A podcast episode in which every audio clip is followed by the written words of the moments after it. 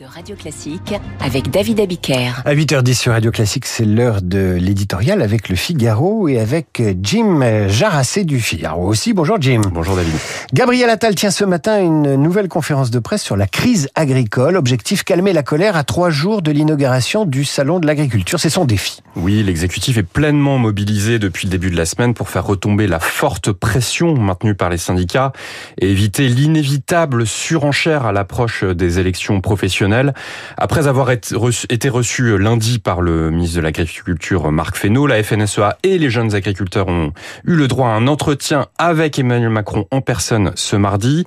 Et ce matin, c'est au tour de Gabriel Attal d'achever ce qu'un conseiller de l'exécutif qualifie de chorégraphie. Chorégraphie. Chorégraphie. Ils sont marrants quand même, hein, les conseillers. En tenant une conférence euh, de presse, donc c'est ce matin. Au menu, l'ébauche euh, du projet de loi sur l'installation des agriculteurs qui avait été suspendu, vous vous en souvenez, au début de la crise il y a un mois, un renforcement annoncé euh, de la loi Egalim et un point sur les mesures déjà engagées pour simplifier la vie des agriculteurs.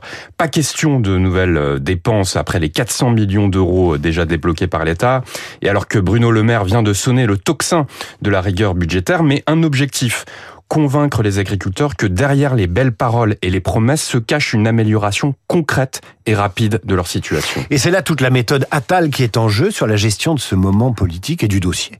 Oui, on le sait, le, nouveau Premier ministre est un bon communicant, il l'a prouvé, mais il doit encore prouver qu'il est un bon exécutant.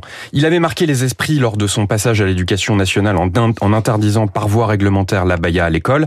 Désormais, c'est toute une myriade d'annonces sur des, sur des temporalités et des mesures, des modalités pardon, distinctes par la loi ou par décret qu'il faut rendre applicable.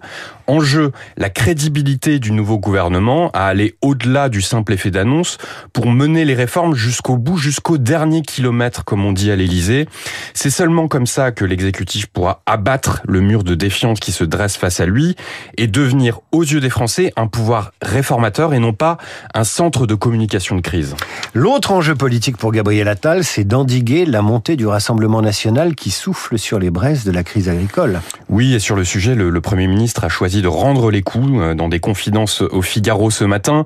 Il dénonce, je cite, le bilan zéro de Jordan Bardella au Parlement européen, ses votes contradictoires sur la politique agricole commune, et propose un débat euh, face à Marine Le Pen sur l'agriculture qu'elle a pour l'instant euh, refusé.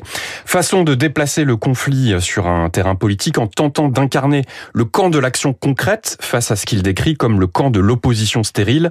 Ce duel se reproduira à distance ce week-end puisqu'au lendemain de l'inauguration par Emmanuel Macron du Salon de l'Agriculture, samedi, Jordan Bardella passera 48 heures, un vrai marathon hein, sur place, dimanche et lundi. Façon Chirac. Voilà, façon Chirac, au cul des vaches, comme un avant-goût des prochaines joutes électorales. Un rappel tout de même, en 2022, au premier tour de la présidentielle, Emmanuel Macron avait récolté 10 points de plus que Marine Le Pen chez les agriculteurs selon un sondage de la FNSEA. Éditorial signé Jim Jarassé à retrouver sur le Figaro.fr sur l'application Radio Classique, de même que l'entretien qui va suivre avec un sociologue spécialiste des générations. Il a beaucoup travaillé sur la génération des seniors. Il publie aujourd'hui un ouvrage sur la transition démographique et écologique. Comment réussir les deux avec toutes les générations. C'est tout